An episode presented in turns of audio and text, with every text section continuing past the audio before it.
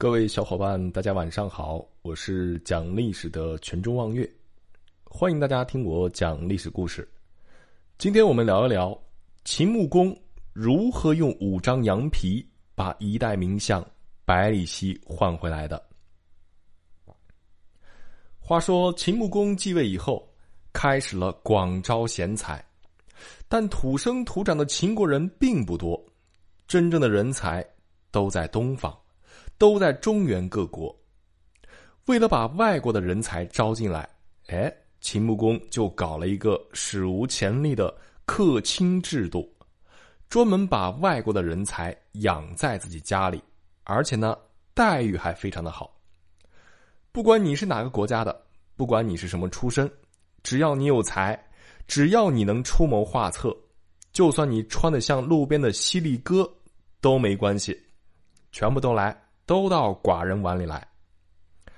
在我们秦国，不会搞走后门那一套，凭你的才华，我们按规矩办事儿，也不会搞内斗，不怕有才不能施展。现在寡人就敞开了大门，欢迎各路身怀抱负的人才加入。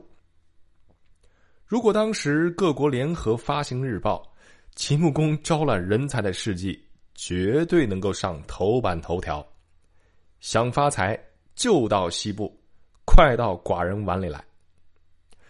估计不少热血青年会骚动。不过呢，秦穆公为啥不用本国的人才呢？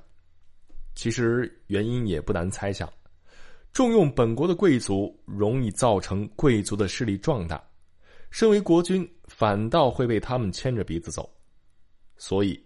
秦穆公宁可重用外来的客卿，外人权力再大，也只限于一个人，不可能像豪门大族那样割据地盘，建立自己的势力，威胁他的地位。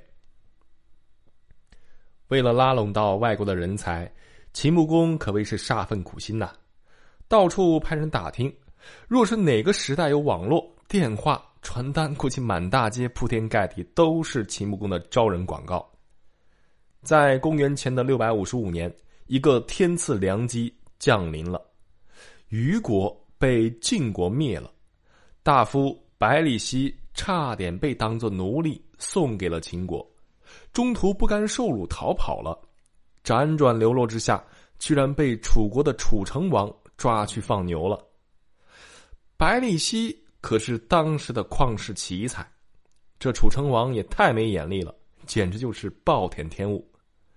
秦穆公是又心痛又着急呢，无论如何得赶快把百里奚招进来。本来他想用重金珠宝直接去楚国赎人，他儿子公子至就提醒说：“老爸呀，你让人带这么多金银珠宝去赎人，太高调了，那不等于告诉楚国大王百里奚很值钱吗？”楚成王要是知道百里奚有用处，肯定舍不得放人。不如这样，我们就用奴隶的价格把他换回来，就说他是夫人的奴隶，竟然在路上跑了，搞得夫人很没面子。现在我们为了平息夫人的怒火，不得不用五张羊皮把他赎回来。总之，要说的很委屈，很迫不得已，这样，楚成王肯定能理解，也不会怀疑我们。秦穆公一听，嗯，有道理，就照办了，装作很低调的样子，就用五块羊皮把百里奚买回来了。这简直就是捡了个大便宜。估计楚成王知道百里奚的才能以后，肠子都悔青了。